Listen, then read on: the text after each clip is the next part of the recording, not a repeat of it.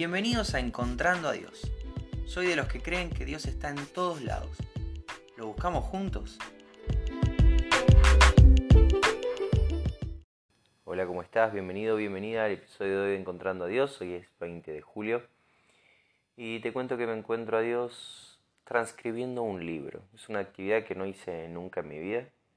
Es una tarea mucho más ardua de lo que suena, o por lo menos así la estoy sintiendo yo. Hace ya un par de días que estoy en esto. Y es que con la Comisión de Jóvenes estamos eh, buscando un material para, para un retiro que vamos a tener en unas semanas. La idea del retiro es alejarse un poco del ruido de la ciudad y encontrarse con Dios. Tenemos la fecha reservada, estamos orando hace rato por el material. Todo indicaría que este libro que estoy transcribiendo es, es el, el material ideal. Hay herramientas para transcribir más rápido, pero lo estoy haciendo a la vieja usanza porque me gusta ir releyendo, relaborando algunas expresiones. Es un libro que ya leí. Creo que es el ideal. Se lo, lo estoy estoy transformando en un material de estudio para compartírselo a la comisión. Si a la comisión le gusta, lo, lo tomamos como material. Si no, seguiremos buscando. Y hoy llegué a, esta pregunta, me hacía esta pregunta. ¿Vale la pena? La verdad es que estoy muchas horas escribiendo y siento que avanzo poco. Ya lo tengo todo resaltado de, de cuando lo leí, es, es solamente releer lo resaltado reescribir algunas cuestiones. Pero me preguntaba, ¿vale la pena? ¿No era lo mismo hacer un capítulo? Solamente un capítulo. Y si a los chicos les gustaba, si era lo que estábamos, por lo que estábamos orando, recién ahí empezar a pasarlo. Porque si decidimos que no, todas estas horas fueron tiradas a la basura. Eso pensé. Gracias a Dios, ese pensamiento duró un solo segundo, porque mientras estoy pensando esto, retomo, retomo la lectura y me encuentro con, con esta expresión. Dice lo siguiente. ¿Puede usted servir a su jefe y a los demás en su trabajo, ayudándolos a alcanzar el éxito y ser feliz incluso cuando ellos reciban ascensos y usted sea pasado por alto? ¿Puede esforzarse por hacer que otros se vean bien sin acumular envidia en su corazón? ¿Puede entender las necesidades de aquellos a quienes Dios exalta y a quienes los hombres honran cuando usted mismo parece haber sido abandonado? ¿Puede orar para que el ministerio de otros prospere aunque eso signifique que el suyo quede en segundo plano?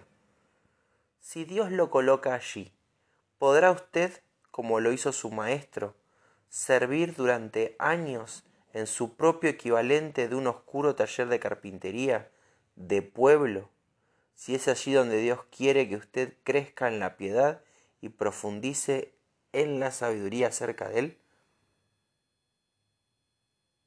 En el servicio, Dios no solo, no solo busca un trabajo bien hecho, ya que incluso el mundo sirve bien cuando existe una ganancia de por medio. Él nos llama a servir con humildad, porque eso nos lleva a ser semejantes a Cristo.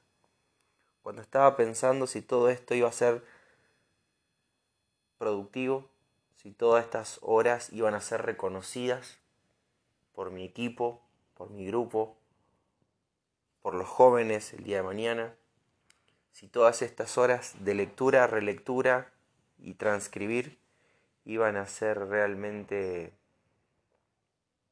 valoradas. No te digo un aplauso, no me gusta, me pone incómodo el aplauso, la felicitación, eso no, no me gusta. Pero pensaba, alguien terminará diciendo gracias por todo este trabajo que te tomaste. Y justo cuando estoy pensando ahí, eso, justo cuando mi, mi, ego empieza a, a subir por la boca del estómago hasta la garganta, justo cuando empiezo a creer que soy importante, me encuentro con este párrafo que me recuerda que mi servicio debe ser humilde, que mi servicio debe ser silencioso, no importa quién lo ve.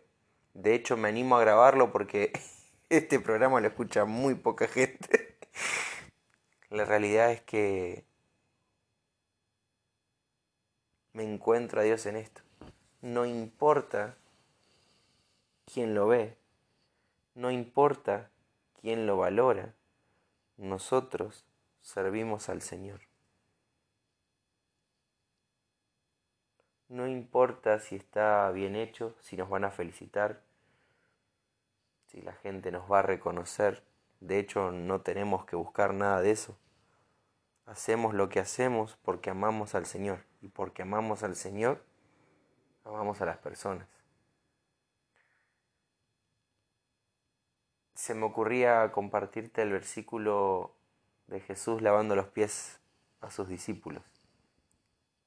El dueño de absolutamente todo, haciendo la tarea más menos, podríamos decir, menos reconocida del mundo antiguo. Pero es un texto que, que ya estuvimos viendo hace dos o tres días. La idea es esta, si Jesús lavó patas, si el rey de absolutamente todo vino a servir y no ser servido, sin chistar, sin quejarse, matando probablemente su ego a diario. ¿Cómo yo no voy a hacer lo mismo? ¿Cómo yo puedo pretender un aplauso, una felicitación por hacer únicamente lo que tengo que hacer? Está bien, sí es verdad que todos los servicios llevan mucho trabajo previo, mucha oración, mucha cabeza, muchas horas, hombre, pero dice la Biblia que, el que hace exactamente lo que tiene que hacer es un, siervo inútil. no hizo nada sorpresivo. Hizo lo que tenía que hacer. Y ese soy yo. Eso necesito recordarme a diario para no creérmela, para no subirme al pony, para no pensar que merezco un aplauso, porque de hecho no hago las cosas por el aplauso. No hago las cosas ni para agradar a mis hermanos ni para agradar a Dios. Gracias a Dios